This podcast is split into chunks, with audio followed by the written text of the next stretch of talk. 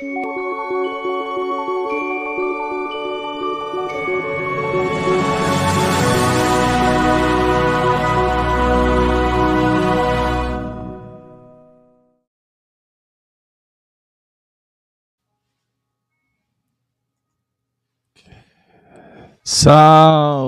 salve, salve, salve, nação kardeciana, espalhada pelas Minas Gerais, Brasil, todo o planeta Terra.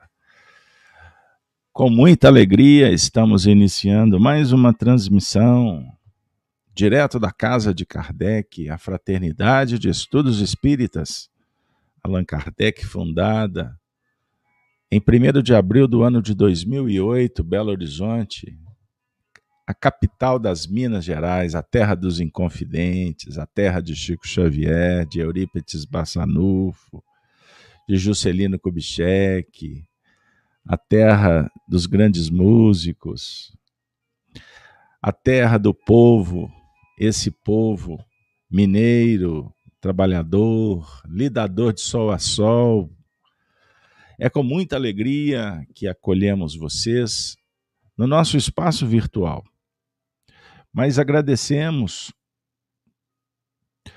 agradecemos, sensibilizados pelo acolhimento que vocês oferecem, nos recebendo na sua casa, aonde você se encontra, você que está em trânsito com o telemóvel, no sítio, na fazenda, você que está na cozinha, dirigindo o caminhão, olha, muito obrigado, muito obrigado. E eu aproveito para abraçar os seus familiares, amigos queridos, parceiros, parceiras. Que Deus nos abençoe nesse momento de espiritualidade. E assim, nós vamos iniciar o nosso evento recebendo o nosso companheiro Júlio César Moreira, que vai chegar junto. E logo eu vou convidá-lo para fazer a oração inicial para que a gente possa, daqui a pouco, abrirmos oficialmente o estudo da manhã. Então, Júlio, seja bem-vindo, bom dia, faz a prece por nós, por favor. Bom dia, Beto, bom dia, amigos. Jesus, mestre amado, agradecemos pela oportunidade, pelo ensejo que se renova para nós. A cada semana, novo ensejo de aprendizagem em torno do Apocalipse, com os recursos que a doutrina espírita oferece para nós, graças ao trabalho sacrificial extraordinário de Allan Kardec a quem nós agradecemos e reverenciamos por estarmos inscritos, matriculados na, nas suas legiões, na sua seara bendita. Que em teu nome, Senhor Jesus, espalhou pela terra as bênçãos do Consolador prometido. Embora ainda não identificado pela grande massa da humanidade. Pedimos a Ti possamos colaborar para que essas ideias se propaguem pelo mundo, pelos lares, pelas oficinas de trabalho, pelas escolas, para que o mundo avance mais rapidamente, alcance um novo patamar de desenvolvimento intelecto moral uma nova sociedade que vá proporcionar aos espíritos franco progresso e evolução. As tuas vibrações de paz, compaixão, misericórdia nos envolvam hoje e sempre.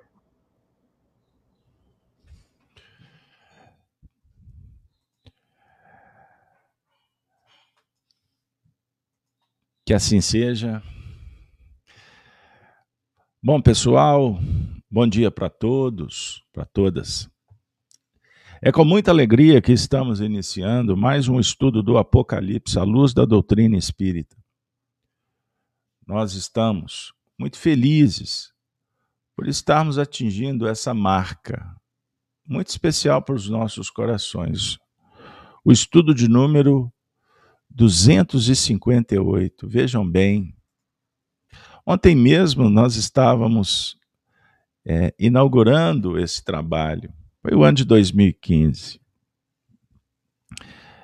Naquele momento, atendendo ao chamado do alto, o objetivo era trazer para as redes sociais, nesse ambiente da internet planetária, as experiências adquiridas a partir dos estudos realizados no Grupo Emmanuel, Belo Horizonte, Rua Perdões, com a liderança do nosso companheiro encarnado, Honório Onofre de Abreu, quando um grupo de companheiros lidávamos todas as manhãs de sábado em torno dessa mensagem.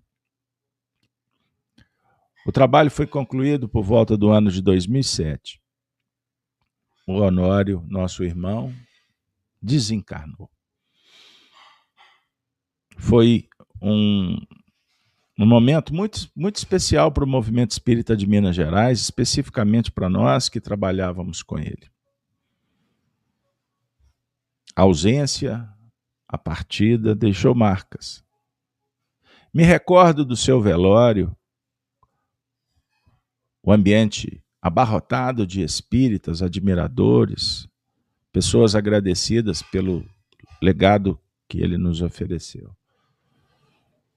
E em meio a preces, a presença dos espíritos, dentre ele Emmanuel, que coordenou os trabalhos espirituais do grupo Emmanuel,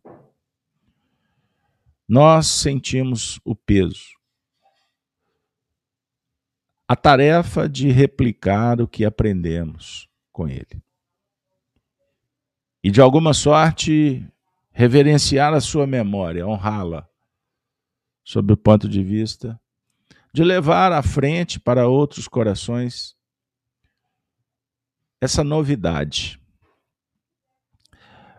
Esse grupo lutar pelo evangelho à luz do espiritismo dentro dos próprios corações, convivendo num ambiente familiar em meio aos espíritas. Então hoje nós estamos caminhando para o fim de uma etapa que nos sentimos vitoriosos sob o ponto de vista de estar conseguindo chegar a um bom termo de reflexões que sugeriram ensinamentos, conteúdos doutrinários evangélicos, laços que se fortaleceram ao nível da amizade. Por isso, muito obrigado a vocês.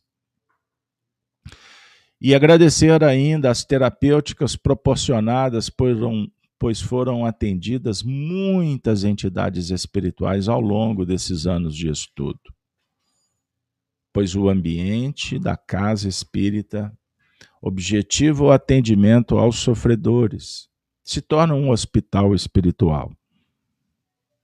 Então, nós transitamos entre a escola, o hospital, a oficina de trabalho. E nós temos que dizer: Jesus, muito obrigado. Obrigado aos mentores da vida maior. Porque nós temos aprendido que o Apocalipse não prende-se a previsões referentes às, apenas a grandes transformações sociais, indicando flagelos implicativos dos padecimentos necessários aos, aos aprimoramentos da sensibilidade dos homens, que é uma condição sine qua non do advento do reino da harmonia. Mas também o Apocalipse representa a síntese de toda uma trajetória espiritual iniciada no símbolo da Bíblia, do primeiro versículo do primeiro capítulo do primeiro livro, Gênesis. E disse Deus: haja luz. Portanto, que os bons espíritos possam nos inspirar nesse momento de profundas transformações que o Apocalipse esquadrinha, explora, tirando o véu da letra que matava durante milênios Tentamos, mas agora chegou o momento de conseguir entender, interpretar com o advento do Espiritismo. Por isso, muito obrigado, Allan Kardec. E assim, nós vamos iniciar o tema da manhã, a Nova Jerusalém do futuro. Vamos fazer uma viagem no tempo. Vamos imaginar o mundo daqui a um, um período extraordinário que foi previsto por Jesus. E estas visões registradas por João Evangelista na ilha de Patmos, que ficaram, portanto, guardados num baú por mais de dois mil anos. Então agora nós temos um passaporte. Vamos tentar. Lembrando que as equações apocalípticas também sugerem um alerta para que não desviemos da rota. Pois senão, chegar no objetivo será muito mais difícil. Podemos mudar o futuro. Então, o futuro, sob o ponto de vista espiritual, ele é antecipado, vislumbrado. Mas, sob o ponto de vista individual, ele é construído regido por, pelas ações do progresso, em consonância com a harmonia divina. Então, agora, nós vamos fazer a leitura do texto do capítulo 22, que nós começamos na última semana, trabalhamos os cinco primeiros versículos. E hoje nós vamos, vamos dizer assim, fixar mais conteúdo nestes cinco primeiros versículos, que serão lidos agora. Convido vocês para nos acompanhar na leitura destes cinco versículos. Vamos lá juntos? E mostrou-me o rio puro da água da vida, claro como cristal, que procedia do trono de Deus e do Cordeiro no meio da sua praça. E de uma e da outra banda do rio estava a árvore da vida, que produz doze frutos. Dando o seu fruto, me perdoe, deixa eu melhorar para vocês. Repetindo, dando seu fruto de mês em mês. E as folhas da árvore são para a saúde das nações. E ali nunca mais haverá maldição contra alguém. E nela estará o trono de Deus e do Cordeiro, e os seus servos o servirão. E verão o seu rosto, e nas suas testas estará o seu nome.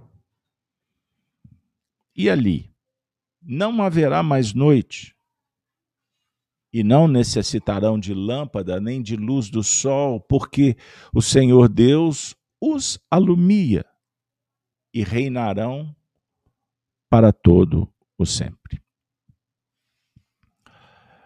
Agora, meus amigos, nós vamos trazer o nosso querido José Rodrigues Leles, na interpretação desse trecho. Foi publicada em 1983 no livro intitulado Apocalipse e o Terceiro Caminho, que eu tenho alegria de revelar para vocês que esse livro já está sendo providenciada a sua reedição a partir do filho de Jofre Leles, o sobrinho de José Leles. Eles foram criados na casa de Cícero Pereira, em Belo Horizonte, um dos maiores expoentes da história do Espiritismo em Minas. Então, em breve vocês receberão uma notícia desse livro. Bom, agora o que nos importa? Trazer o Leles. Vamos lá? Semana passada nós lemos esse pequeno trecho do ele interpretando o primeiro versículo, do trono de Deus e do Cordeiro. Na visão do Leles, um só trono para ambos: Deus ou a lei e o Cristo. Aquele que faz cumprir, sai o rio da água da vida, brilhante como cristal, isto é, o rio dos sentimentos e concepções identificados com a mesma lei. Rio esse qualitativamente superior ao grande rio Eufrates, o rio da civilização caracterizada pelas rivalidades e competições. Só a título ilustrativo, vamos lembrar de Jesus conversando com a mulher samaritana, quando ele vai falar do, da água da vida, da água do poço de Jacó e a água que o evangelho, o amor proporciona? As ações no bem. Agora, o Leles ainda diz: em ambas as margens desse rio, no meio da praça da cidade, isto é, no centro orientador e administrativo, está a árvore da vida em uma das passagens evangélicas, disse o Cristo: Eu sou o tronco, vós, os discípulos, sois as varas. A árvore da vida, pois, será a estrutura que dará organicidade aos povos e às nações do futuro sobre a égide do Cristo e dos apóstolos. Por isso é que as árvores, ou melhor, que as folhas da árvore servem para a cura das nações. O Cristo Consolador cura pela verdade, pelo trabalho da caridade. E, de fato, essa árvore, tendo como raiz a lei, que é a justiça, a lei divina, que está na consciência, na natureza, como tronco, o Cristo, como varas, os apóstolos, os filósofos, os organizadores, os representantes do Altíssimo junto à humanidade. Entendam apóstolos não no sentido religioso, mas no sentido organicista. E como folhas, a massa humana, a qual o trabalho não faltará. Porta se abre, eu sou a porta. Será aquela em que a política se orientará no sentido do bem de todos e em que, por isso mesmo, as nações e os povos estarão curados das suas disputas. Vejam bem como o Leles interpretou. As nações e os povos estarão curados das disputas. Porque vai ser trabalhado a causa, que é o egoísmo.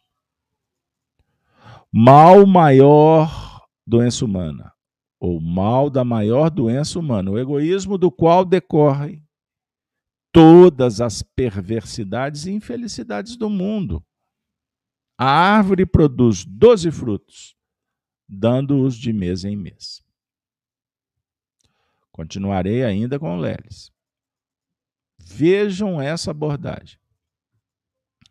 No capítulo anterior, o 21, que nós estudamos aqui com vocês, vejamos bem, ficou em suspenso o significado da expressão e mediu a cidade com a vara até 12 mil estádios. Isso aqui é para a gente sentar, respirar fundo, beber uma água e prestar atenção, porque vamos agora mergulhar. Sendo o mês apocalíptico de 30 anos solares, e já estando a humanidade na plenitude de sua iluminação, os planos de produção, de ensino e de todas as atividades necessárias à vida humana na face do planeta.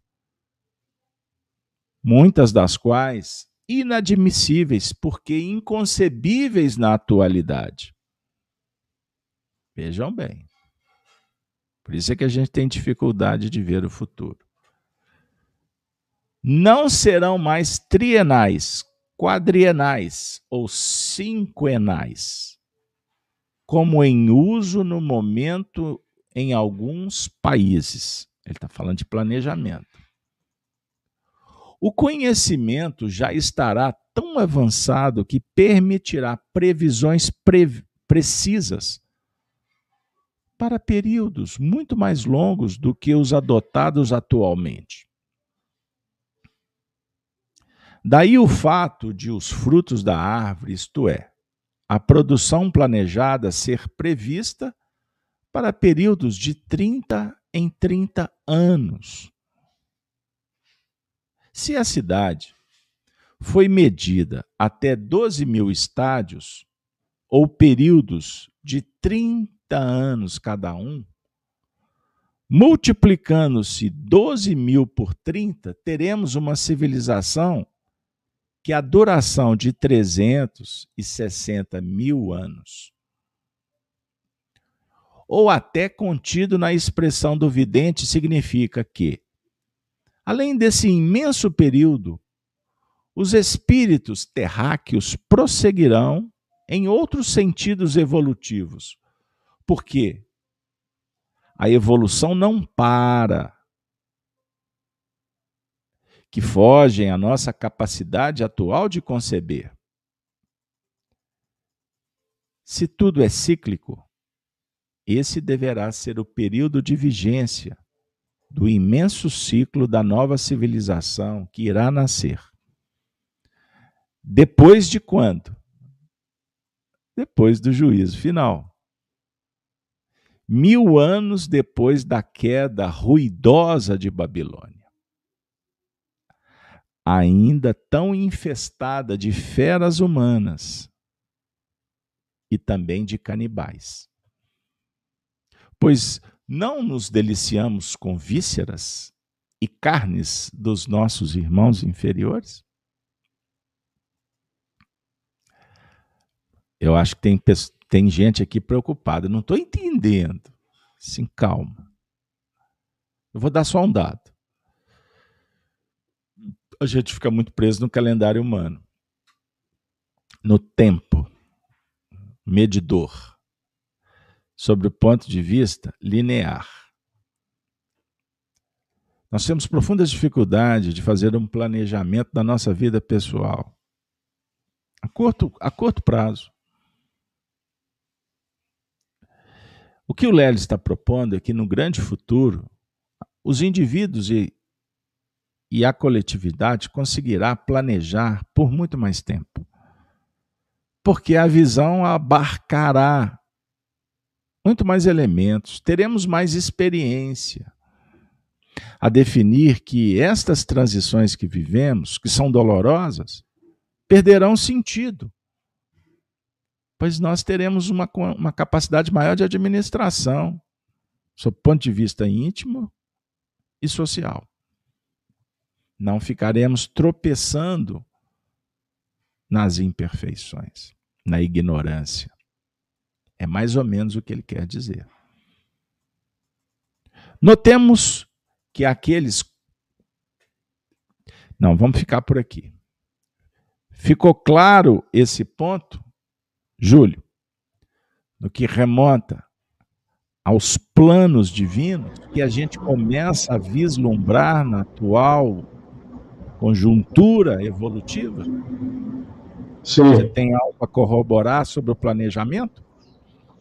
O planejamento, nós vamos encontrar esse planejamento, por exemplo, só citando o advento da.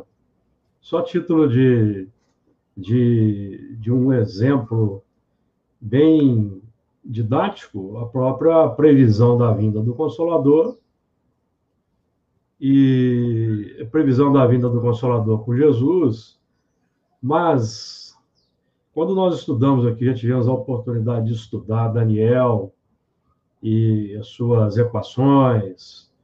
Nós já aqui, certa feita, nós trouxemos aquele dado que é aquela profecia de Daniel que aponta que o templo seria restaurado depois de 2.300 tardes e manhãs, nós trouxemos aquele cálculo que apontava a data de 1857. Então, nós vemos que o, o planejamento é, é realmente extraordinário. E nós estamos entrando no período desses mil anos aí, por exemplo, é, também nós temos o mil anos da regeneração, aproximadamente esse, esse mesmo cálculo, quando, a partir, por exemplo, da questão 51 do livro dos Espíritos, quando Kardec pergunta que época viveu Adão, e os Espíritos definem é, Adão como a raça adâmica, porque Kardec entendia que Adão não representava uma individualidade, mas todo um grupo, a raça adâmica, e que ele estuda isso depois no capítulo 11 de, da Gênese. Então, os Espíritos definem que esse grupo viveu aproximadamente, é, viveu não, né? Desabrochou. Porque aí nós vamos, temos que entender que foi um desabrochamento de um grupo que veio de outros orbes, que é um ponto aí que talvez que também é recorrente nesse estudo do Apocalipse, a transmigração, as idas e, idas e vindas, que está bem claro aí também implicitamente do que o Lelis disse aí nesse texto dito por você. Então, nós vamos ter que, de, de 4 mil a.C. até agora, temos 6, 6 mil anos, e estamos no é, sétimo milênio, os mil anos, aí, simbolicamente, os mil anos desse período de, de transição de um mundo expiação e provas, passando para o mundo de regeneração e de todos. E nós vamos compreender que Santo Agostinho já define que o, o mundo de regeneração já será o um mundo ditoso, na, nas suas bases mínimas de condições de bem-estar da humanidade. E o mundo ditoso mais à frente será apenas o quê? O engrandecimento, porque esse ciclo aí, Beto, de, que ele define como é, de 360 mil anos, me parece bem lógico, quando nós entendemos que o progresso é lento, não é rápido, que nós podemos até inferir, eu acho que você, não sei se você vai trazer as ideias de Emmanuel em A Caminho da Luz, mas o Emmanuel define, por exemplo, esse grupamento que veio de fora, é, desse grupamento que veio de fora, o, nos desdobramentos, aí formando aqueles quatro grandes grupos, os egípcios foram os primeiros a voltar. Então, eles voltaram para onde? Para o mundo de origem. Então, nós vemos que, apesar de eles estarem aqui na Terra é, em degredo, num movimento complexo aí de, de muitos milhares de anos, eles puderam voltar e se incorporar numa civilização já avançada. E esse período longo de 360 mil anos aí, pode ser um pouco mais, pode ser um pouco menos, mas o, define que é um período longo e que, num período longo, nós entendemos esse movimento de retorno, porque, à primeira vista, pode causar uma certa estranheza. Como que espíritos que estavam apartados daquele mundo puderam ser reincorporados? Mas quando se tem essa ideia de que o progresso é lento, ele é cuidadoso, bem fundamentado, não existe pressa, no, no universo, não é? Então, é perfeitamente, eu, eu acho que esse ponto aí está perfeitamente lógico, Beto. Júlio, é, nós separamos para o pessoal aqui é, Allan Kardec. Você citou Emmanuel, que desenvolve uma reflexão no livro A Caminho da Luz, pois Emmanuel, no mundo espiritual, estuda Kardec. Viu, gente? Então, Emmanuel tem a sua opinião no mundo espiritual. O Leles, filósofo espírita, trouxe para a gente reflexões e nós aprendemos com Honório, que tinha as suas análises, E aqui a gente vai conjugando. Então não tem um, uma, é, uma ideia fechada, porque na verdade nós estamos tentando entender o mecanismo sobre o ponto de vista espírita. Ou seja, reencarnação, progresso e interação entre os mundos. É uma lei de colaboração. Aí você pode fazer a seguinte pergunta: mas para que, que eu vou estudar isso? Eu tenho que resolver o problema lá na minha casa. Bom, então vai uma dica. É, vamos com calma, que devagarzinho a gente vai pegando as pérolas.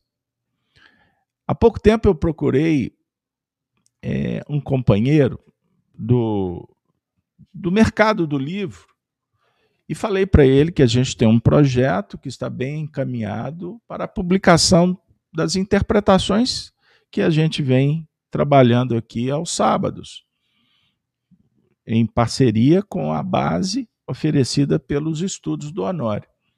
O companheiro disse assim: Ah, isso não tem muito apelo, não.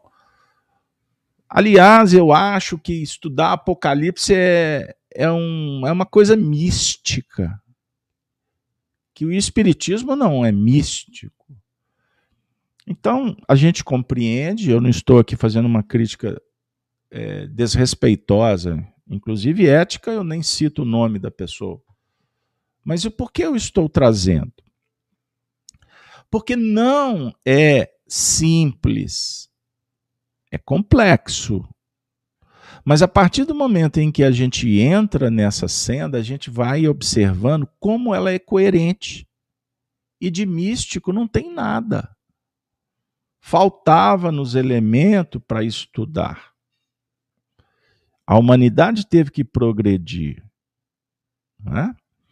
É, o conhecimento foi sendo desenvolvido e compartilhado entre os que sabem e os que estão aprendendo. E aí a gente vai conseguir perceber a beleza da vida, da imortalidade da alma, o porquê das nossas limitações e, ao mesmo tempo, a possibilidade de mudar, de melhorar, de adquirir condições para empreender voos ao inimaginável. Então, filosofia é especulação, é crítica, é observação, é imaginação, é criatividade, é arte, é poesia. Os mundos progridem, afirmou Allan Kardec no livro A Gênese, no capítulo 11, quando ele vai tratar de qual item? A doutrina dos anjos decaídos e do paraíso perdido, que vai desaguar com a, a apresentação vinda do mundo espiritual da raça adâmica, que são estes espíritos que vieram para o planeta e que partem daqui também. Os mundos progridem fisicamente pela elaboração da matéria e moralmente pela depuração dos espíritos que os habitam. A felicidade está na razão da predominância do bem sobre o mal. E a predominância do bem é o resultado do avanço moral dos espíritos. O progresso intelectual não é suficiente, pois com a inteligência podem fazer o mal.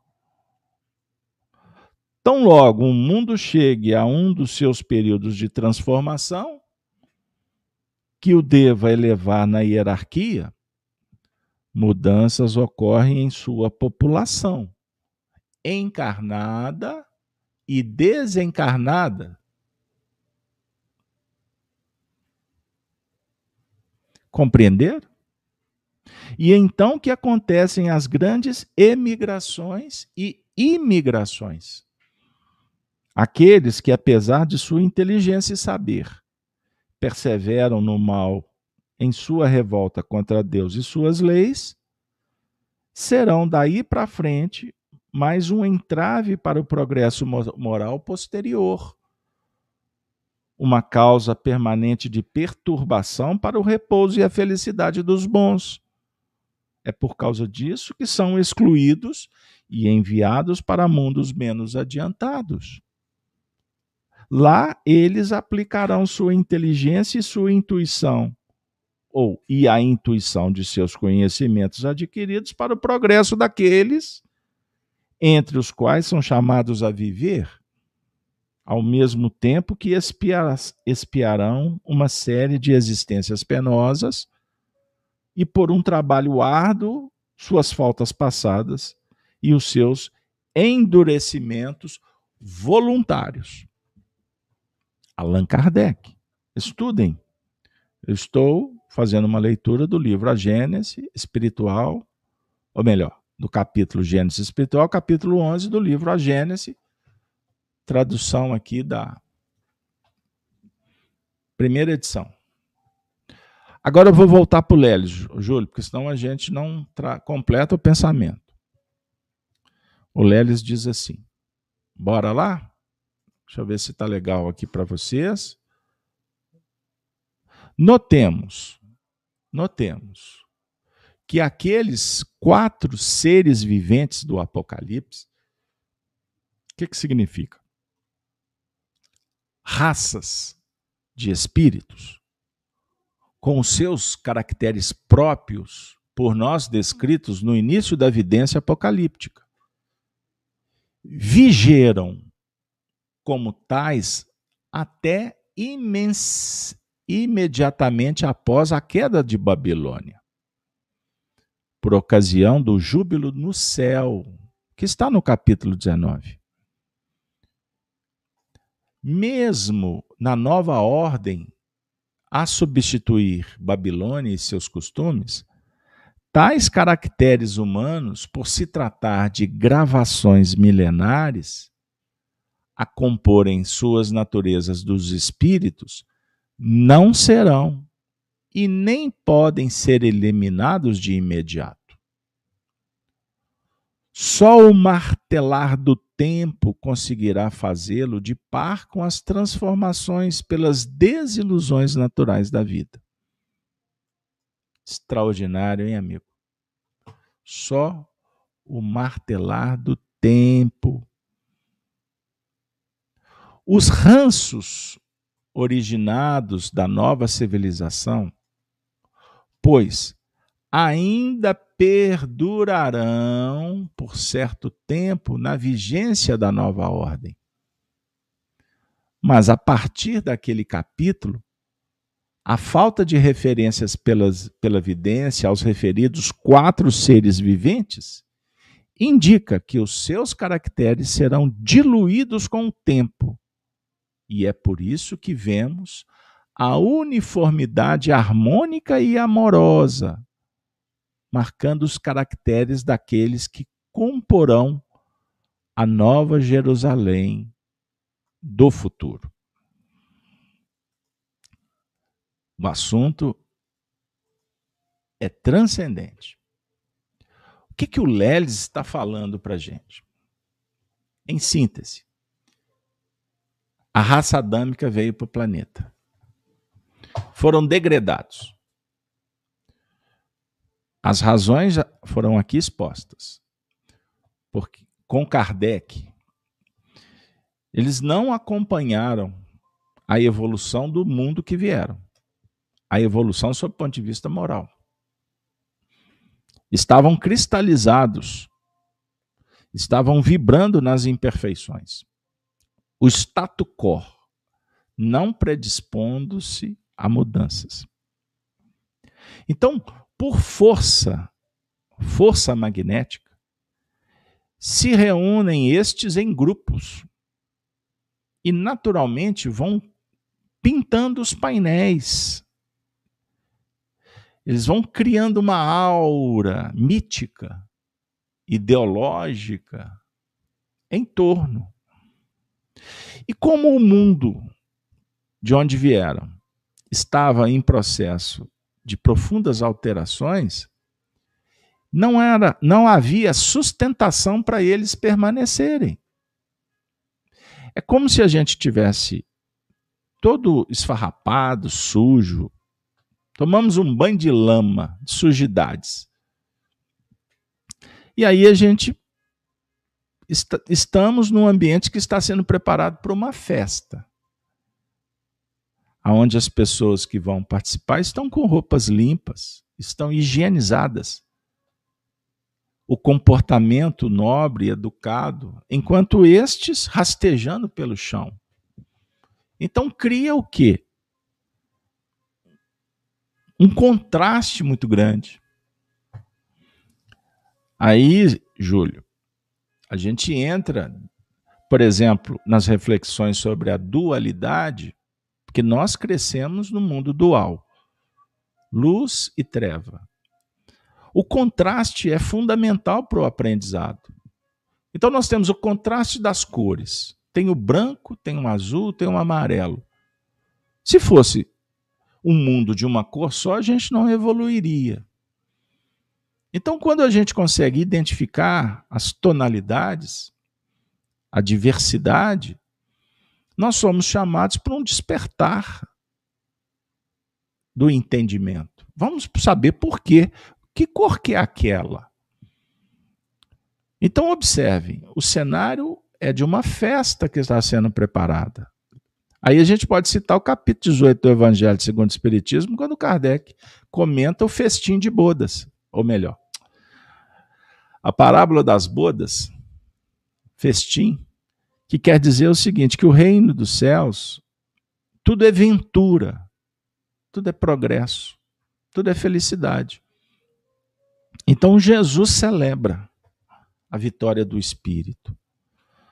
E durante muito tempo, e é, para não dizer, quem sabe até agora, nós estamos esperando essa festa lá no ambiente de fora. Com Jesus, com o advento da doutrina espírita, qual é a grande novidade? Nós estamos sendo chamados a coparticipar desse processo. Nós não somos só convidados, nós temos que, que garantir o convite, fazer valer. Estão de acordo? Mérito. Mérito pelo trabalho, pelo esforço. Certinho, pessoal? Então, esses espíritos deliberadamente optaram em não participar da festa, porque eles não atenderam o chamado. Então vieram para cá. O Lélio está dizendo: a queda da Babilônia significa, vamos dizer assim, uma divisão no tempo, antes da Babilônia e depois da Babilônia. Antes da Babilônia, o mundo foi organizado é, ao sabor das, dos caracteres que esses espíritos implementaram, a partir do que eles trouxeram de suas vivências, de suas experiências. Então a força imperava, as imperfeições campeavam, até que Babilônia caiu. Por que, que ela caiu? Porque o cenário foi ficando tão confuso, tanta contradição, tanta corrupção, tantos problemas, que a treva foi criando um problema para a própria treva. Sabe por quê, Júlio? Porque quando esses espíritos estavam num outro cenário de um mundo melhor, você concorda que o percentual estes que vieram para a Terra, o percentual comparado com o mundo de onde vieram era muito menor. Vejam a lógica. Então, as bagunças que eles faziam por lá, e quando eu falo eles, gente, é porque somos nós, tá bom? Mas eu estou, eu estou num cenário assim apocalíptico de grandes revelações de outros mundos. Então, é, de estar ao lado de quem tem autoridade, de alguma forma, inibe. Constrange. Imagine um mundo em que as leis, a organização, está num estágio muito melhor do que o nosso. Então, um criminoso não vai ter muito espaço. Atualmente, aqui na Terra, ele tem. São leis que não são aplicadas, porque lei tem, né? Todo dia inventam a lei. e não percebe que o negócio é fazer com que valha, que haja sanção, que haja oportunidade, reeducação, enfim. Então lá eles não tinham tanto espaço, eles foram perdendo espaço. Certa feita, houve um comentário aqui no chat que alguém disse assim: quando a gente está descobrindo o Evangelho, descobrindo um mundo novo, o amor, a fraternidade, em determinados momentos a gente se sente sem espaço no mundo para conversar sobre o Evangelho. Que as pessoas estão muito mais interessadas que, que, que a, a televisão está trazendo, o que, que a sociedade está propondo. O Evangelho é um diálogo interno. Então você vai ficando sem espaço, não tem com quem conversar. Os bons, onde eles estão? Eles estão bem pertinho, só que eles são tímidos. Eles não se manifestam. Agora, não é para se manifestar como ideólogos, mas para praticar o bem, silenciosamente. Não é para fazer bagunça na rua. É para ser um bom marido, um bom filho, um colaborador da família, um trabalhador, paga seus impostos, é um, tem os seus momentos de oração, de elevação. É o homem, o homem de bem que vive amor, justiça, amor e caridade. Então, como lá eles perderam espaço, vieram para cá. E aqui eles imperaram. Dominaram. E como eu disse, a treva se resolve com a treva, e o cenário era: os bons onde estão? Eles vinham aqui de vez em quando, apóstolos. Aí o Sócrates foi passar no meio dos filósofos gregos. Jesus foi transitar em meio aos religiosos de Jerusalém. Compreenderam o que eu estou dizendo? O Cícero reencarna para dialogar justiça ao lado de César, de Catão, de Pompeu. Vejam bem, de Públio Lento Lussura. Então você tem no, em todos os plenários os apóstolos que passam, deixam um rastro e vão. Os rastros são tão poderosos que eles contagiam. Você não esquece Cícero. Mas quem sabe aqui nos nossos tempos quem foi Catão? Você sabe que Nero, Calígula fizeram o que fizeram. Mas em Roma, qual o imperador que ficou, embora não tenha sido imperador, mas a história romana, quem marcou? Quem a humanidade não esquece? Júlio César. Ele tinha seus problemas morais, como qualquer ser humano os tem. Truculento, mas era uma mente fora do seu tempo.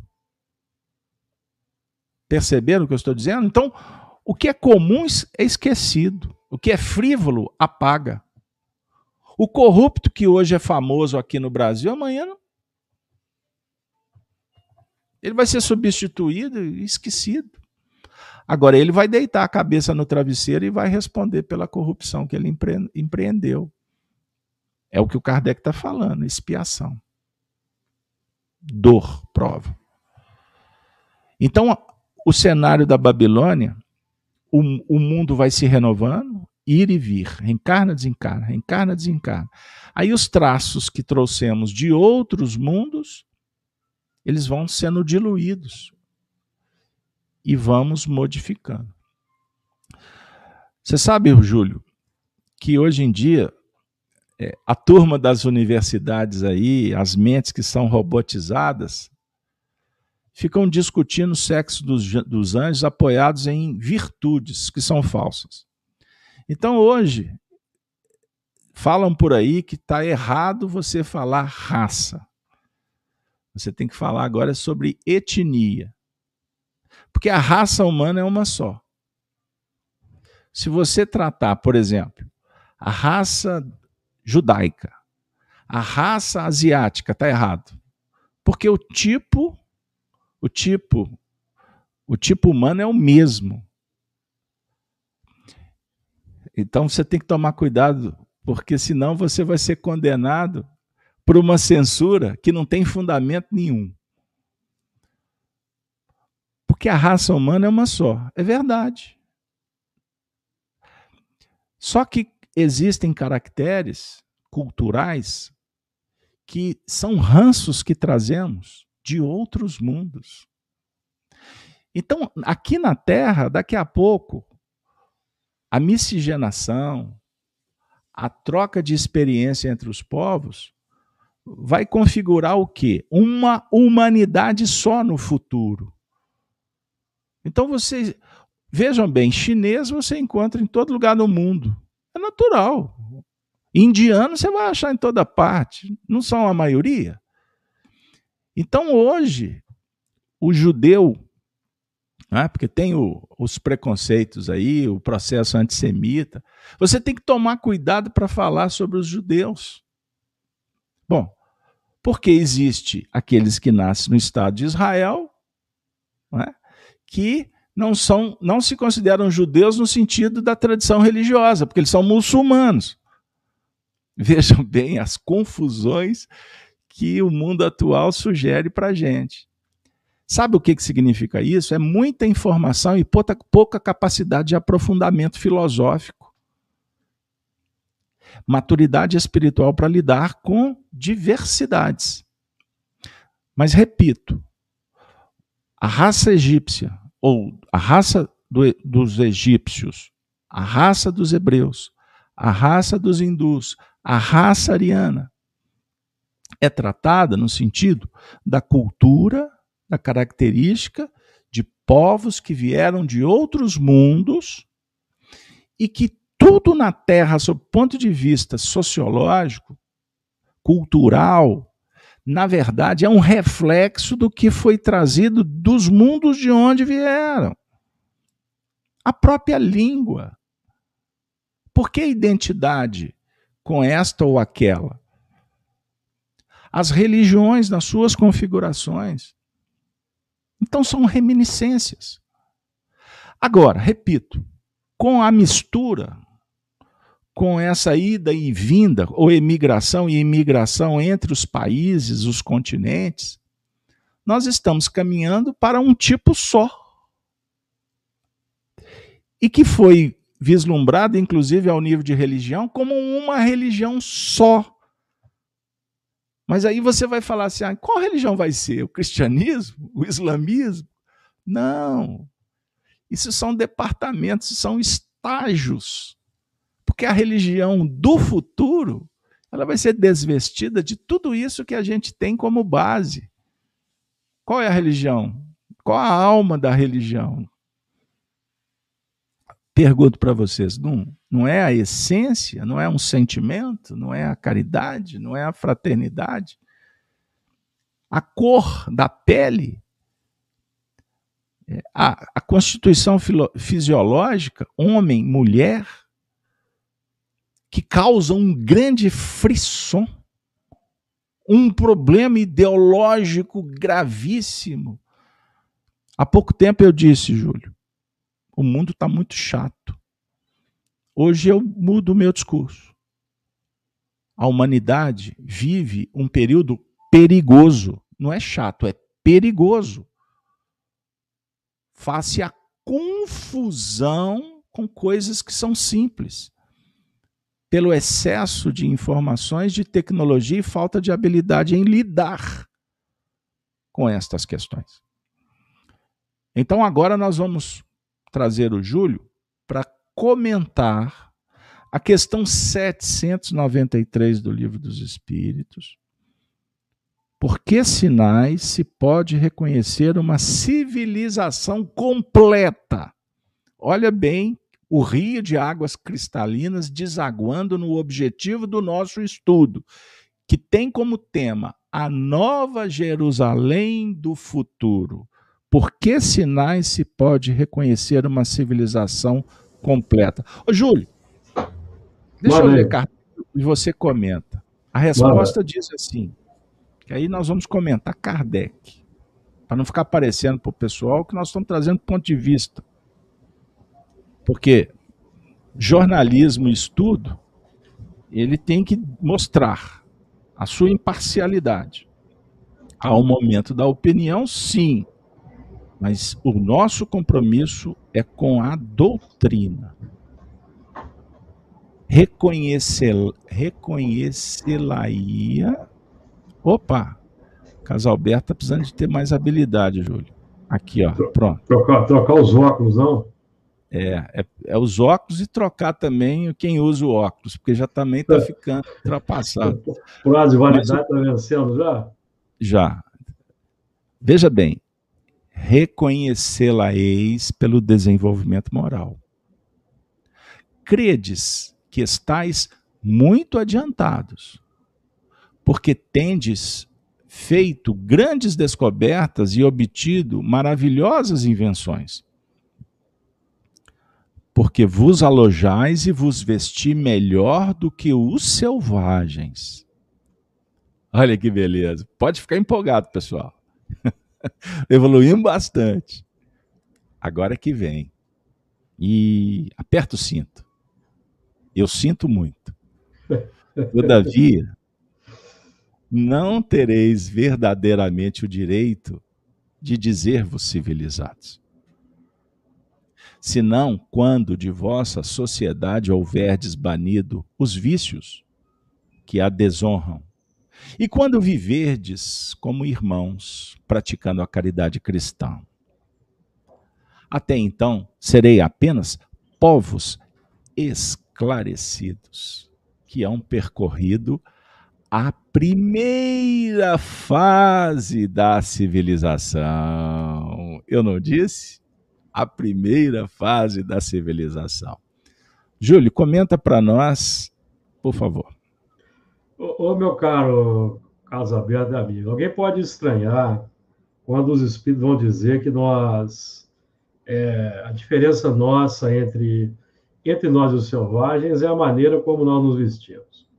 Pois bem, eu vou dar um, trazer um exemplo infeliz de um fato ocorrido há pouco tempo aí que foi notícia de um cidadão que vivendo na Noruega, um, do, um dos país aí de maior bem-estar material, não é isso? Da atualidade, que é um modelo aí, sem sombra de dúvida, de, de bem-estar social já alcançado no globo, mas o elemento é que ele resolveu, decidiu fazer, ele se armou de arco e flecha e tirou a vida de pessoas lá na Noruega. Um exemplo desse desse movimento descrito aí por, pelos espíritos, e nós não. É, porque vos alojais e vestir melhor do que os selvagens? Então, esse ponto é um ponto importante. Nós percorremos a primeira fase da civilização, que é o desenvolvimento intelectual. Falta a segunda parte que os espíritos enfatizam, então, eu vou trazer dois pontos aqui do Espírito Lázaro no Evangelho segundo o Espiritismo. Ele vai dizer assim: a virtude dos, do vosso tempo é a atividade intelectual, e o vício, a indiferença moral. A atividade intelectual, que tem sido utilizada, por exemplo, também para grandes avanços na área médica e na área da exploração espacial, da engenharia, também ainda é bastante utilizado em larga escala para o aprimoramento e sofisticação das armas de destruição em massa. E define a indiferença a indiferença moral. Os espíritos definem para nós que o progresso, o progresso efetivo do espírito, o progresso moral, ele é é, apresentado pela elevação dos sentimentos. Está aqui na Gênesis. Ó. É, eu vou ler um trecho da Gênesis que nos ajuda a entender bem o que os Espíritos estão dizendo aqui, que é um texto de Kardec. A Gênesis, capítulo 18, item 6. A humanidade realizou até o presente incontestáveis progressos, todos nós vemos.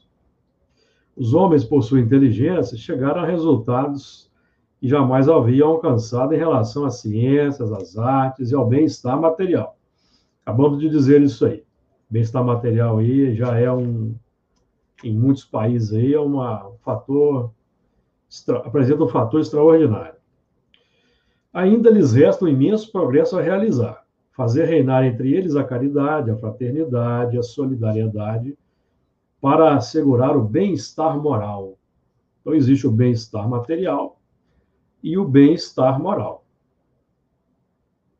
O bem-estar moral é a felicidade interior, a paz, a harmonia, a serenidade, a tranquilidade, a despreocupação quanto à sobrevivência, é, o medo, a insegurança, que ainda é uma realidade no nosso mundo, que é um mundo ainda e com essas características aí já apontadas pelos espíritos da questão 793. É, eles não poderiam, nem com suas crenças, nem com suas instituições ultrapassadas, vestígios de outra época, boas para aquele momento, até mesmo suficientes para o mundo transitório, para o estado transitório. Da mesma forma que uma criança, motivada pelos movimentos de um mobile, perde o interesse quando adulta não é mais somente o desenvolvimento da inteligência que é necessário aos homens, é a elevação dos sentimentos. E, portanto, é preciso destruir tudo que possa superexcitar em si, em si, o egoísmo e o orgulho. Então, o grande, o grande diferencial dos mundos felizes é a ausência do egoísmo e do orgulho, que já foi aí, nós já temos a informação que o orgulho e o egoísmo causam os graves problemas que nós temos no mundo. Então, no comentário, o comentário de Kardec a essa questão 793, ele, ele é valioso. Ele é valioso e ele é um comentário que eu quero trazer aqui, pedindo aí é, desculpa aos amigos pelas leituras, mas nós temos que trazer para o nosso cenário, foro de debate, amigos, o pensamento de Kardec. O pensamento de Kardec, ele tem sido substituído no nosso movimento espírita pelo pensamento individual, da base dos interesses individuais. Eu estou querendo dizer que nós vamos engessar o nosso pensamento, tendo como modelo o pensamento de Kardec? Não, nós vamos trazer o Kardec como sendo um modelo, um modelo de pensamento lógico, de bom senso, para os tempos atuais, em que a, desculpe o termo, a mediocridade campeia em larga escala, em todas as áreas. Então é preciso é preciso voltarmos às bases, resgatarmos Allan Kardec, porque nosso trabalho é de, é de renovação da nossa mentalidade. Nossa mentalidade é uma mentalidade é, impregnada de interesses pessoais ao longo dos milênios. E hoje nós estamos aqui é, buscando até uma conexão com o que o Beto já disse, buscando higienizar-nos com a água pura, da codificação espírita, que é uma linfa que desceu não misturada, porque Allan Kardec foi o vaso escolhido por Jesus para codificar a doutrina espírita. Então vamos lá. Júlio, diga lá, Beto. Eu disponibilizei, eu disponibilizei o texto aqui do comentário. Eu vou fazer a leitura. Pode ler, então. A gente Pode pinça ler. o geral. Kardec sim, sim. diz assim: Tá? A civilização, como todas as coisas, apresenta gradações diversas. Uma civilização incompleta é um estado transitório que, a, que gera males especiais, desconhecidos do homem no estado primitivo. Quer dizer, no estado natural, quando simples ainda e ignorantes. Nem por isso, entretanto, constitui menos um progresso natural, necessário, que traz consigo remédio para o mal que causa. À medida que a civilização se aperfeiçoa, faz cessar alguns dos males que gerou. Males que desaparecerão com todos com o progresso moral. Vocês lembram quando nós falamos que os capelinos, ou a raça adâmica, veio para a Terra e aqui ela ficou livre, leve e solta para fazer o que queria? Pois bem, então, qual é, é, é, é, é o que o Kardec está colocando para a gente? Espera aí só um pouquinho, me desculpe, eu, eu cometi um erro. Continuando. De duas nações que tenham chegado ao ápice da escala social, somente pode considerar-se a mais civilizada, na legítima acepção do termo, aquela onde exista menos egoísmo, menos cobiça e menos orgulho. Onde os hábitos sejam mais intelectuais e morais do que materiais. Onde a inteligência se puder desenvolver com maior liberdade, onde haja mais bondade, boa-fé, benevolência e generosidade recíprocas. Onde menos enraizados se mostrem os preconceitos de casta e de nascimento, e por isso que tais preconceitos são incompatíveis com o verdadeiro amor do próximo. Onde as leis nenhum privilégio consagrem e sejam as mesmas, assim para o último como para o primeiro. Onde? Onde? Com menos parcialidade se exerça a justiça. Onde o fraco encontre sempre amparo contra o forte. Onde a vida do homem, suas crenças e opiniões sejam melhormente respeitadas onde exista menor número de desgraçados, enfim, onde todo homem de boa vontade esteja certo de lhe não faltar o necessário. Olha que texto extraordinário. Pergunto para vocês: encaixa no nosso momento histórico? Nos problemas que estamos enfrentando por aí? Observem bem, gente. Isso é muito importante fazer essa análise.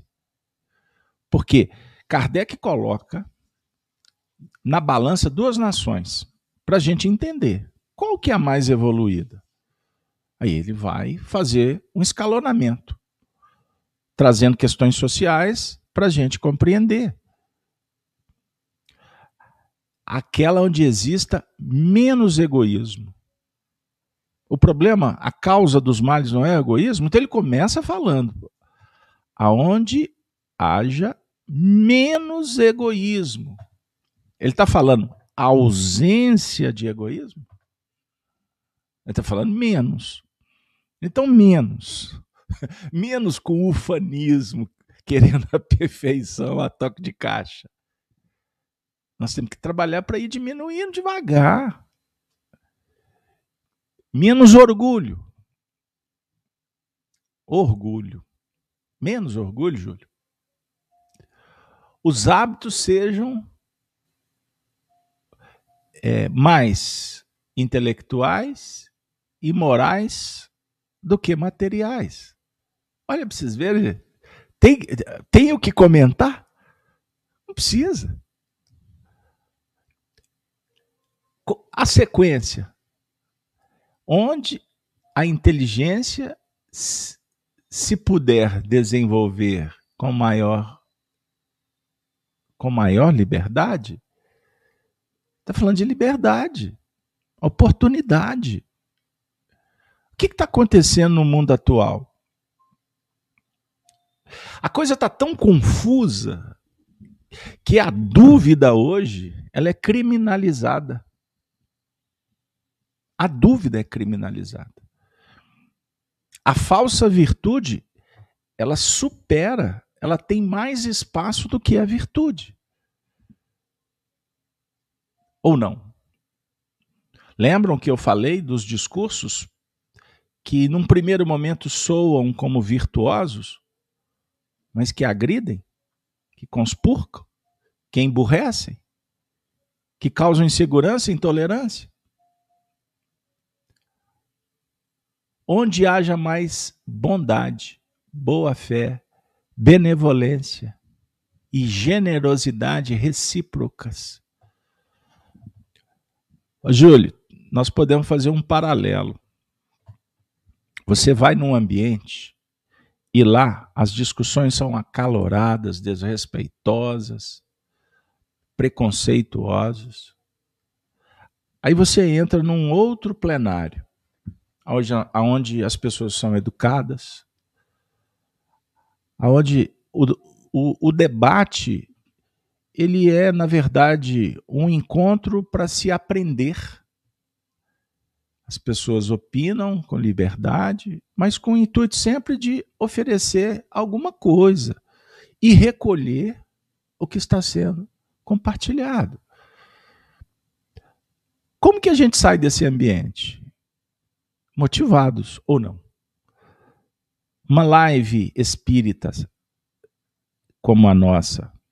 Se a gente não sair daqui melhor, se a gente não sair daqui se sentindo bem, não tem motivo para voltar. Cuidado, tá? Porque tem médio que entra na, na reunião espírita para ficar mal mesmo. Porque ele vai entrar em conexão com, a, com os adversários que querem destruir o trabalho. Então é natural que a gente tenha oscilações, ok? Deixa eu esclarecer, porque senão nós perdemos o público semana que vem. Lógico que muitos vão vir aqui e não vão gostar, mas é uma questão de preferência, ok, não tem problema nenhum. Seja feliz aonde você se sinta bem. Mas a ideia é respeito, bondade, mansuetude. Júlio, traz a manjedora do Cristo para o público. A passagem de Jesus com os sofredores, que é o nosso foco principal. É, é Jesus... uma sociedade com, com progressos avançados? Vai lá. É, a manjedoura, como sendo aquele ponto de, de simplicidade, é, onde Jesus ali foi, foi deitado, foi colocado e oferecido como um alimento para uma humanidade ainda complexa. Nós aí estamos, estamos fazendo um diagnóstico aí da, da selvageria que ainda permeia, e essa. E quando os espíritos vão dizer aqui, Beto, que, que, a única diferença é, entre nós e os selvagens é que nós nos vestimos melhor, eu tenho que me lembrar daquele texto de Santo Agostinho, que ele define lá os três grupos, os três grupos de espíritos que ainda é, permanecem na, na sociedade, e nós que evidentemente ainda não somos espíritos redimidos, nem superiores, estamos aí na luta, nós estamos buscando aí pelo contato social é, de, é, oferecer um alimento mais qualificado. E em termos de doutrina espírita, eu, por exemplo, em termos de doutrina espírita, com respeito aí a todos os médiums e espíritos que dialogam conosco pela mediunidade, eu desconheço uma alimentação mais pura e saudável que desceu não contaminada do mundo espiritual do que a codificação. Então, é, nós estamos aí buscando nos alimentar novamente da simplicidade do Evangelho, buscando a elevação dos sentimentos, porque a, a, grande, a grande solução para os problemas é a elevação do sentimento.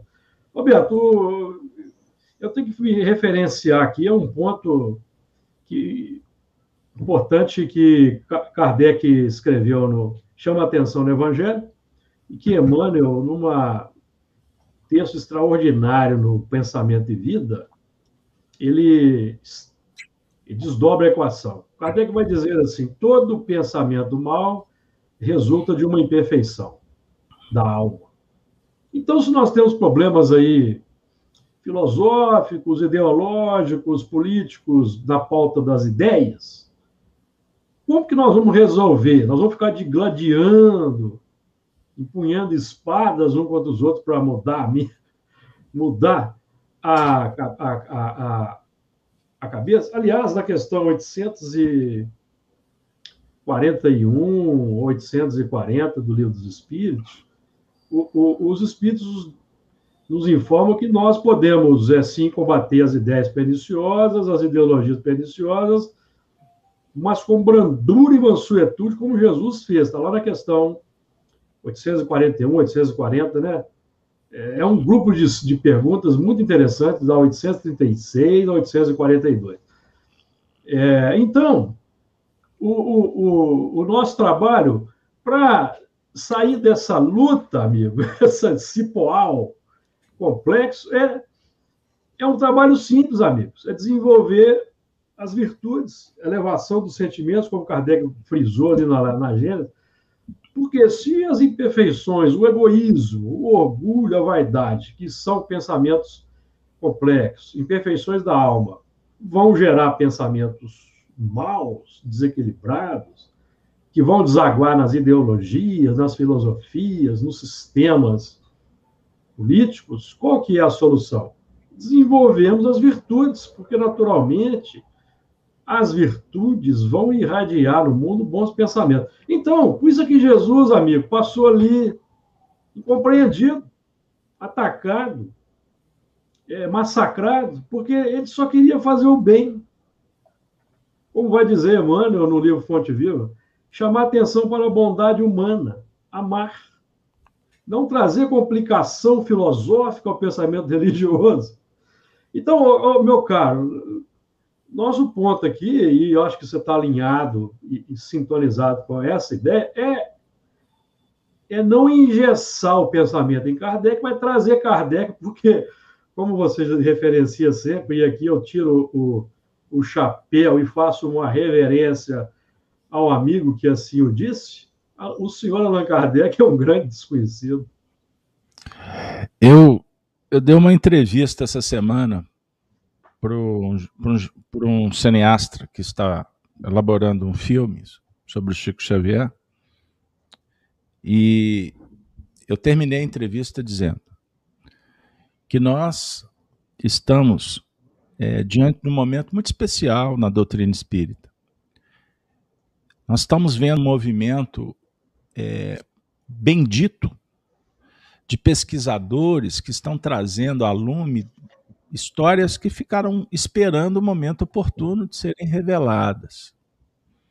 Eu vou trazer para o nosso canal o Luciano Klein, que está publicando um, livro de mais de 1.200 páginas sobre Bezerra de Menezes, o homem, e com fotografias inéditas, com revelações assim super interessantes que vão nos fazer uma revisão uma revisão de quem foi Bezerra de Menezes. Ele vai ficar mais gigante ainda, mais humano e, e profundo conhecedor do Espiritismo. E ele não, não fez algumas opções que a gente achava que, que tinha feito. Ele não era. Um, ele não cheirava sacristia e muito menos era rustanguista. Enfim, por que, que eu estou dizendo isso? Como um desbravador de documentos, pesquisas. Eu tenho duas biografias e parece que eu já tenho mais seis, porque cada dia aumenta mais para soltar. Ano que vem nós vamos ter aí novidades. Porque quando a gente conta história, quando a gente traz dados, nós estamos fazendo jornalismo, nós estamos fazendo historiografia imparcial. Para que as pessoas tenham recursos informações sérias e o conhecimento ser gestado para auxiliar no despertamento da consciência. Certo? Então, nós estamos em busca das bases para que a gente possa cada vez mais entender o que Jesus quis nos dizer. Porque todos os apóstolos que vieram à humanidade, eles vieram em nome de Jesus, foi Jesus que os enviou. Então, quando a gente fala de Kardec, nós temos que lembrar que Kardec estava cumprindo uma ordem. E quando nós viemos aqui reverenciar Kardec, nós estamos cumprindo uma ordem. Isso não é um ponto de vista. Não é assim que eu entendo, é como tem que ser. Nós não estamos interessados em respostas do senso comum. Não estou interessado no que a massa está fazendo, do que a massa pensa, para qual direção a massa está indo. Eu estou em busca da verdade. Filosofia, a palavra criada por Pitágoras, sugere o amigo da verdade. Filosofia é buscar a sabedoria e essa busca é permanente. Desculpe a, a discreção, mas nós estamos querendo superar dificuldades, a dor e o erro. A dificuldade, a dor e o erro precisam de ser estudadas. O que é a dificuldade a não ser medida de avaliação? A dor oportunidade de sublimação. E o erro, a não ser experiência? Quer que repete? Erro é igual a experiência para quem quer aprender. A dor, sublimação. E a dificuldade é a real medida de avaliação dos limites e das possibilidades. É humildade. Então, meu amigo Júlio, o que, que nós podemos concluir? Que amadurecer é ter cuidado com o que se diz, respeitar o que ouve e meditar sobre o que pensa. Evoluir é retirar o que não é humano, é brilhar a luz, o essencial. Fora isso, estaremos em desarmonia com as leis universais que são harmônicas. No universo, para a espiritualidade, está tudo certo, não tem nada errado. Nós aqui não estamos enxergando com propriedade. Sempre movimentando em busca do progresso, eu não tenho dúvida, ninguém erra porque quer. Aquele que está cometendo aquelas atitudes mais abjetas, ele está fazendo em busca de acertar alguma coisa. Porque a dor maior que pode o homem viver é quando ele briga consigo mesmo. É pecar contra o Espírito Santo, que se pensou durante muito tempo que era brigar com a igreja. Não, pecar contra o Espírito Santo, contra o Espírito Verdade, Jesus disse que é um mal imperdoável. É o único que não tem perdão. É quando a gente destrói a si mesmo. Mas não tem perdão? Tem possibilidade de reparação. Né? Então, o, o companheiro, temos comentários aqui no chat, e eu estou lendo alguns, abençoando, agra agradecendo, felicitando, mas eu não posso responder, eu quero que vocês entendam, porque senão eu não consigo concluir.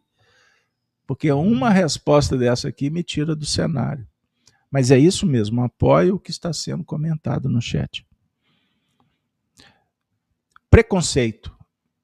Enquanto o Júlio falava, Tecnicamente, eu saí de cena e fui orientado a comentar de uma forma suave o preconceito. Onde menos enraizados se mostrem os preconceitos de casta e de nascimento, por isso que tais preconceitos são incompatíveis com o verdadeiro amor do próximo. A confusão, a pandemia psíquica que se instaurou na humanidade, ela espalhou um mar de lama. Emmanuel usa uma expressão chamada confusionismo. Ele usa isso na década de 40. Eu acho que de duas uma, ou ele já tinha informações do que aconteceria em pleno século XXI, ou o confusionismo da época era o que tinha de bom e ele não conseguia imaginar que confusionismo que seria na época das redes sociais. Nessa época em que a sociedade foi toda, toda divididinha, toda separada, toda separada. Aí você briga, você tem, vocês conseguiram dividir homem contra homem, o, o homem contra a mulher, o pai contra o filho, o filho contra a mãe, os irmãos, não é? Observem aí, observe o que está acontecendo em todos os lugares, se não divisão.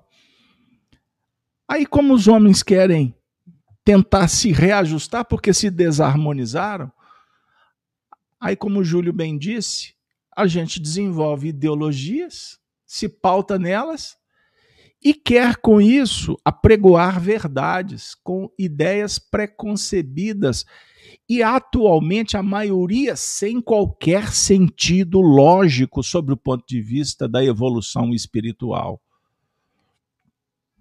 E falamos que é preconceito.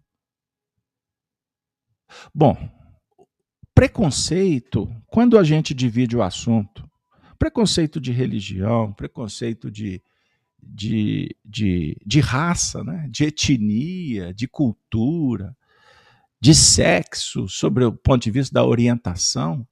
Gente, Kardec tá, os espíritos e Kardec estão usando a palavra preconceito, que ele não vai participar do mundo futuro preconceito contra a evolução espiritual. Porque quando eu particularizo o assunto, eu estou criando um preconceito dentro de um preconceito que tem um outro preconceito que vai ter um outro preconceito e não se chega em lugar nenhum. Existe uma coisa chamada obediência e resignação. Eu só vou dar esse dado porque eu não quero polarizar qualquer tempo, qualquer assunto. Mas vamos pensar uma coisa. Obediência, o que, que significa obediência na visão da espiritualidade com Jesus? Hein, Júlio? Conceitua para o povo. Obediência é o quê? Obediência, eu vou citar a fonte que é Lázaro. Consentimento da razão. Uai, então empolga aí e fala sobre a resignação. E a resignação é o consentimento do coração, é bingo. Chegamos no egoísmo.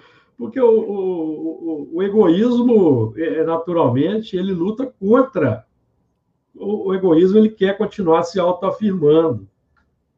Então, nós é, vamos é, camuflar os interesses com sofisticações do, do, do pensamento. Por isso que o nosso objetivo aqui é um mergulho profundo em Kardec, porque nós temos um, que alterar todo um, arcabouço ideológico, psicológico que foi estruturado é, nos milênios e, e que nós trouxemos de outros mundos. Vejam bem o tamanho da cristalização da coisa. Você sabe que daqui a pouco você vai estar proibido de falar que é ele ou que é ela? Porque tem agora uma linguagem neutra Daqui a pouco eu não sei se eu entro no banheiro de homem ou se eu entro no banheiro de mulher. Daqui é, a pouco temos... eu, eu, não hum. sei se eu posso mais conversar com meu amigo que tem pele preta ou se ele tem pele negra. Daqui a pouco eu não sei mais qual a palavra que eu tenho que usar. Eu não sei mais se eu estou criticando ou se eu estou atacando. São Daqui a pouco eu não sei mais se eu tenho dúvida, porque se eu tiver dúvida, eu serei tratado como um preconceituoso, um emburrecido. Daqui a pouco o velho não tem mais espaço porque ele já virou peça de museu. É, por isso que o nosso, o nosso sistema aqui é o espírita, porque buscando praticar o espiritismo, nós vamos, vamos, vamos ter solução para nós vamos ter solução para isso. Inclusive nós vamos colaborar com colaborar com os espíritos, né? É, nesse trabalho aqui, ó, servindo da brandura e da persuasão e não da força, nós vamos pelo exemplo. Aí, meu amigo, a turma, a turma da confusão, da, da cristalização, na pauta da má vontade, da intenção complexa, essa turma vai ser convidada para ir é, fomentar pelo contato social progresso em outras, em outras plagas. E quanto a isso, nós podemos ficar tranquilos, viu, meu caro amigo Carlos Alberto? Porque, graças a Deus, são infinitos os mundos. Então, nós não vamos ficar perdidos no espaço, soltos, sem um piso. Nós vamos achar um, nós vamos achar um globo aí para fincar os pés, viu, meu amigo? Júlio, para solucionar os nossos dramas, Aí deixa eu citar então, deixa eu citar então o grande filósofo Dada Maravilha. Para toda problemática tem uma solucionática. Já que você vai solucionar aí a coisa. Muito bem, foi, foi muito boa essa sua. Porque certa feita perguntaram para Jesus né, sobre a questão do, do joio, como fazer, né? Como lidar é. com o joio. Exato.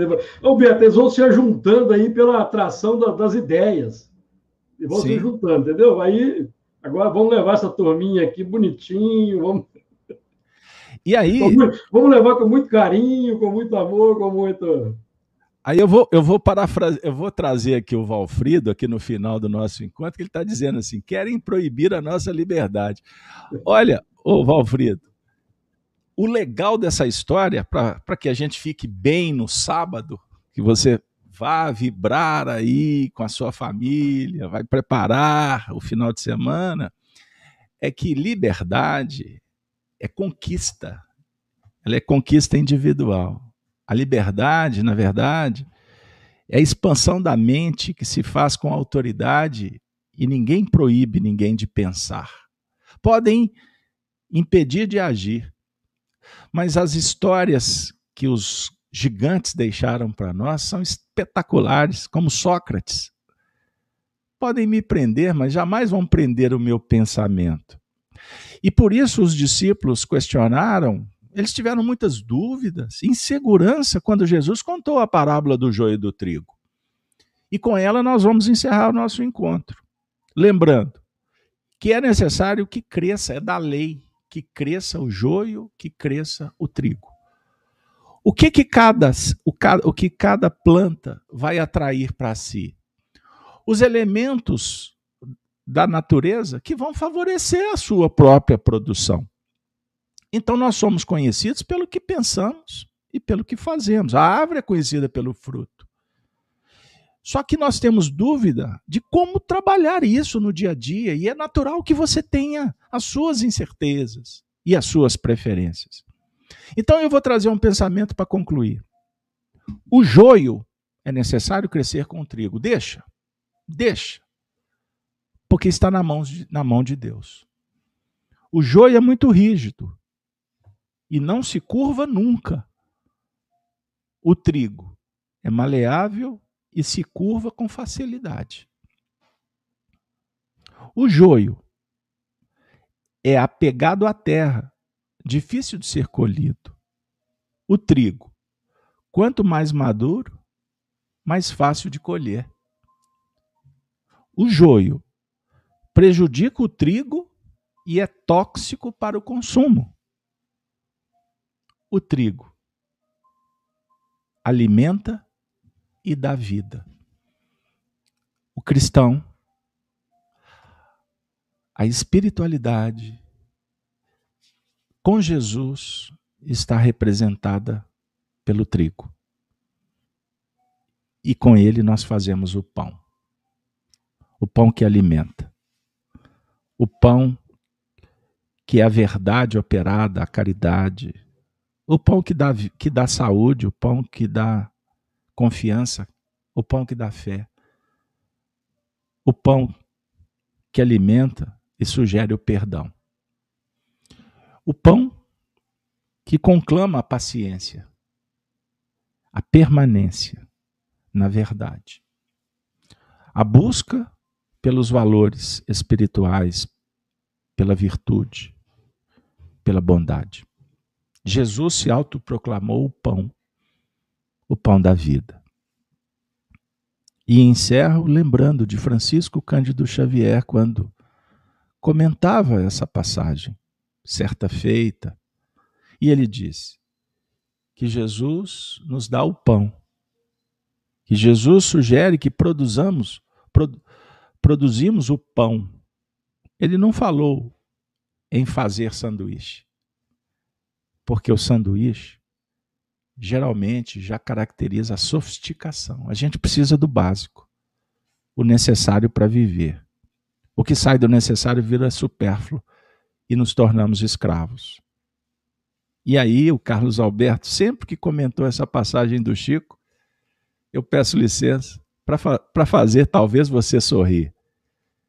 Aí eu, diz, eu dizia assim, Júlio, você já prestou atenção quando você faz o sanduíche requintado, com tantos elementos, né, ingredientes, geralmente apetitosos? Um sanduíche já caiu da sua mão? Na minha já. Algumas vezes. E eu digo para vocês que a minha experiência com a sofisticação do sanduíche nunca foi muito agradável. Porque todas as vezes o sanduíche que caiu da minha mão, quando eu recolhi rapidamente, porque faltava aquela parte gostosa, ele trouxe consigo ou um cabelo ou uma perninha de barata. Que a gente possa trabalhar com o que realmente é necessário, porque a sofisticação muitas vezes nos coloca em situações embaraçosas. E assim, com essa alegria, agradecidos pela sua presença, pela presença da espiritualidade conosco. Júlio, vamos embora? Vamos em frente. Que Jesus abençoe a todos e que semana que vem possamos estar de volta para mais um estudo do Apocalipse. Que Deus nos abençoe, que os bons espíritos possam envolver os lares aqui representados, que possamos nesse momento lembrar dos familiares que passam por provas, os espíritos que estão nas regiões de sofrimento, de reparação, que nesse momento todos possamos sentir a luz de Jesus em nossas vidas. Que o Apocalipse seja a partir de agora uma oportunidade de conhecimento à luz da doutrina dos Espíritos. E nestas vibrações, nestas saudações finais, nós vamos nos despedir, relembrando dos cristãos dos primeiros tempos, quando diziam: Ave Cristo. Ave Cristo. Ave Cristo sempre. Muito obrigado. Que Deus abençoe o final de semana de todos.